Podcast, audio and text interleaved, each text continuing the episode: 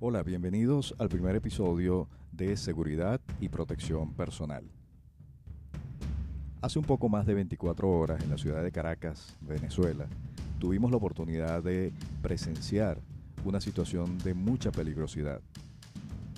Un intercambio de disparos entre bandas armadas y fuerzas del orden público. Tuvimos la oportunidad de ver fotografías y videos donde se mostraba a las personas muy asustadas y corriendo de forma desesperada.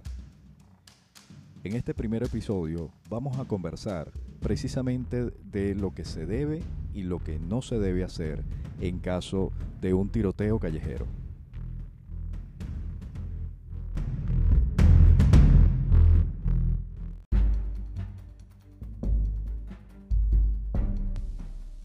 Número 1. Buscar cobertura, resguardarse, lanzándose al piso o colocándose detrás de una pared de concreto o una pared metálica para evitar cualquier impacto de un proyectil de forma directa o indirecta.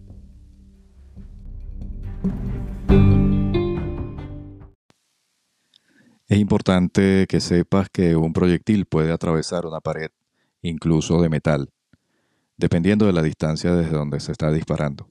Por eso la importancia de mantenerse bajo cobertura mientras persista la situación de tiroteo y estar atento a las instrucciones de los cuerpos de seguridad, quienes son los que nos van a indicar el momento más seguro y apropiado para podernos movilizar del lugar donde estamos.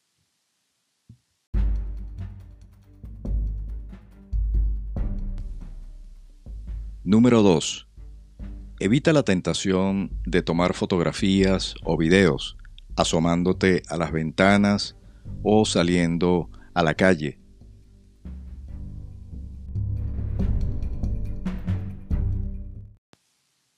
En esta época de tecnología, de información instantánea, redes sociales, internet, es mucha tentación salir ante un tiroteo en la calle, asomarse para filmar un video o tomar una fotografía es de muy alto riesgo.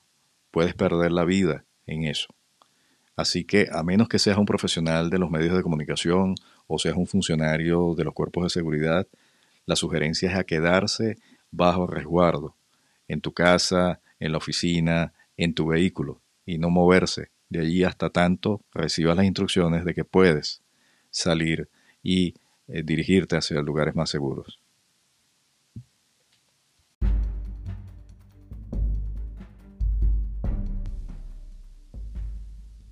Número 3.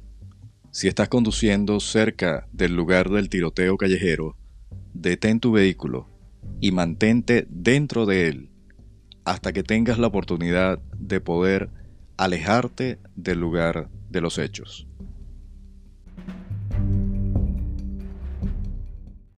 En caso de un tiroteo callejero y estás manejando tu vehículo, debes detener el vehículo en primer lugar, resguardarte dentro de él mantener la calma y ver la oportunidad en la cual puedas alejarte de la zona de conflicto o esperar las instrucciones de las autoridades, quienes te indicarán el momento más seguro para hacerlo. Lo importante en una situación de tiroteo callejero es conservar la calma. Sé que se dice fácil, pero en la práctica es más complejo. Sin embargo, debemos asumir de que nuestra claridad mental es la que va a determinar nuestra supervivencia en una situación extrema como la que hemos mencionado.